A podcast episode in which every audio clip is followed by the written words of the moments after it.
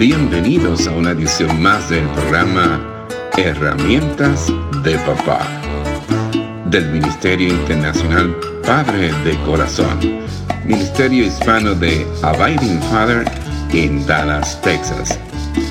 Para información del Ministerio Padre de Corazón, se puede comunicar por mensaje de texto o de voz al número 214 533 7899 214-533-7899 por correo electrónico a rafi arroba padredecorazon.org Rafi con Y al final. Rafi arroba padredecorazon.org Visita nuestra página web www.padredecorazon.org www.padredecorazon.org Con ustedes, Rafi Gutiérrez, pastor y director del Ministerio Internacional Padre de Corazón. Leer la Biblia y estudiar la Biblia debe ser una prioridad en la vida cristiana, una actividad en torno a la cual gira nuestra existencia. Así que en lugar de tratar de darle un tiempito, un corto tiempo a la Biblia de vez en cuando, o solamente cuando vamos a la iglesia, ¿no deberías más bien planificar tu horario en torno a la palabra de Dios? Usted dedica tiempo cada día para comer, ducharse, afeitarse o inclusive para estar muy largas horas viendo la televisión o detrás de la pantalla de su computadora o de su teléfono inteligente. Hay quienes llevan un registro diario de cosas por hacer en el día y van siguiendo la lista hasta lograr realizar cada una de ellas o por lo menos la gran mayoría. Si tomas el tiempo para todas estas cosas que llamas que son necesarias, no deberías hacer el tiempo para la máxima prioridad de la vida, adorar a Dios a través de la lectura, el estudio de la Biblia y la oración. ¿Es usted como Marta que estaba distraída con todos sus preparativos y que estaba preocupada y molesta por muchas cosas? ¿O es como María, que sabía que solo un par de cosas en la vida son necesarias? Bueno, en realidad es una sola, sentarse a los pies de Cristo y escuchar su palabra.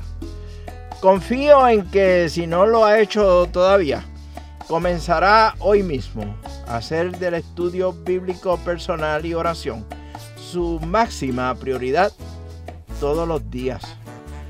Ya lo hemos dicho anteriormente, no existe un atajo espiritual. No hay una píldora de conocimiento de la escritura que pueda tomar al instante. Ni tampoco hay un polvo mágico que pueda ser rociado sobre usted para darle una educación a nivel de instituto bíblico o de un seminario teológico. Usted debe aprender la palabra de Dios poco a poco, línea por línea, precepto por precepto. Pero la buena noticia es, puede aprender en el camino. Si usted no ha comenzado ese caminar, debe de ponerlo en marcha hoy mismo. Recientemente escuché a un profesor de un seminario teológico con un doctorado en Nuevo Testamento y especialización en las cartas de Pablo y él compartía su experiencia al estudiar la palabra diariamente. Pero también compartió que luego de una conversación con una persona, se percató que apenas había comenzado a comprender las cartas del apóstol Pablo. La realidad es que la Biblia es como un cofre donde encontramos tesoros de sabiduría cada día. Tal vez usted se esté diciendo, pero no sé ni siquiera cómo o por dónde empezar a estudiar la Biblia.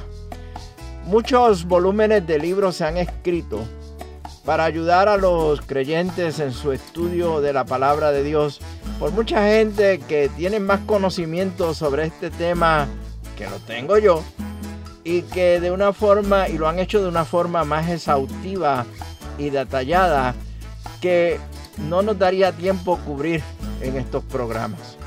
La mayoría de estos buenos trabajos están diseñados para ayudar a las personas con un estudio inductivo de la Biblia, realizando exégesis que hasta nos pueden llevar a los idiomas originales en que se escribieron la Biblia. Sin embargo, estos materiales quedan cortos en cuanto a enseñar a las personas, especialmente a los padres, a cómo usar la Biblia en la crianza bíblica de los hijos.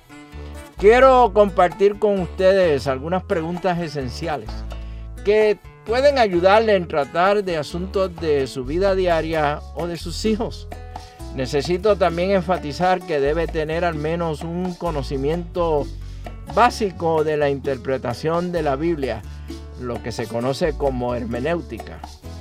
Una persona puede encontrar lo que quiere encontrar en la Biblia y hacer decir lo que quiere decir si no está comprometido con los principios apropiados de interpretación correcta o de hermenéutica bíblica.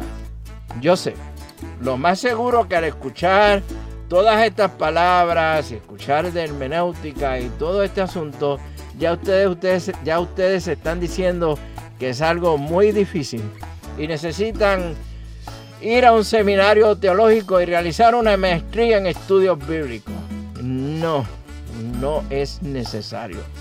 Mire, fácilmente definido, la hermenéutica es la ciencia de interpretar la Biblia. Y por ser una ciencia tiene una serie de leyes o de reglas que regulan cómo el significado de una parte determinada de la escritura se entiende. Hagamos un ejercicio sencillo. Usted se enfrenta a un problema personal o tal vez su hijo o su hija se enfrenta a este problema.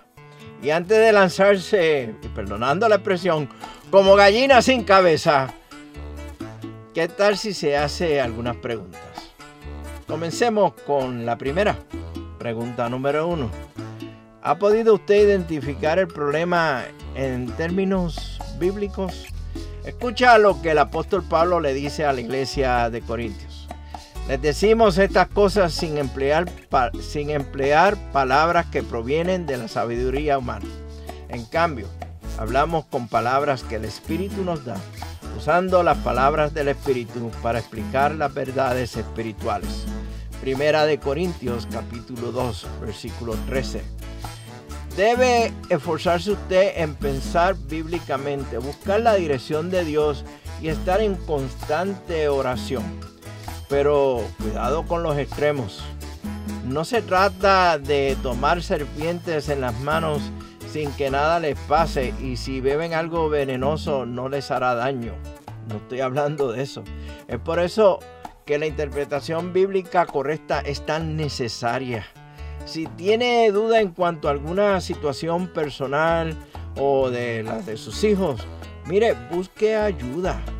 Tampoco salga corriendo donde la vecina o el vecino o la comadre o el compadre, eh, ni mucho menos a los amigos de la cantina de la esquina. Y te dejo con una segunda pregunta. ¿Has llegado al nivel más profundo, la raíz del problema en lugar de simplemente identificar los síntomas. Cuando se trata con el pecado, la tendencia es tratar los síntomas cuando hay problemas más graves que tiene que ver con la actitud del corazón. Y lo dejo ahí. Y te espero en la próxima edición del programa Herramientas de Papá del Ministerio Padre de Corazón, donde vamos a continuar con esta serie, mucha información poca enseñanza bíblica. Abundamos en el tema de enseñar las escrituras para impartir sabiduría y formar el carácter en nuestros hijos. Mientras tanto, nos veremos en el barrio. Y ya usted sabe cómo va, con un cafecito a la vez.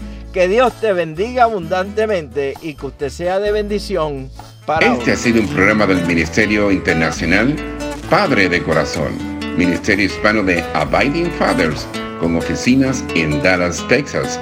Nuestra misión es la de motivar, capacitar y comprometer a los hombres en su rol de padres y líderes en el hogar, según lo ordenado Dios, haciendo discípulos del Evangelio de Jesucristo.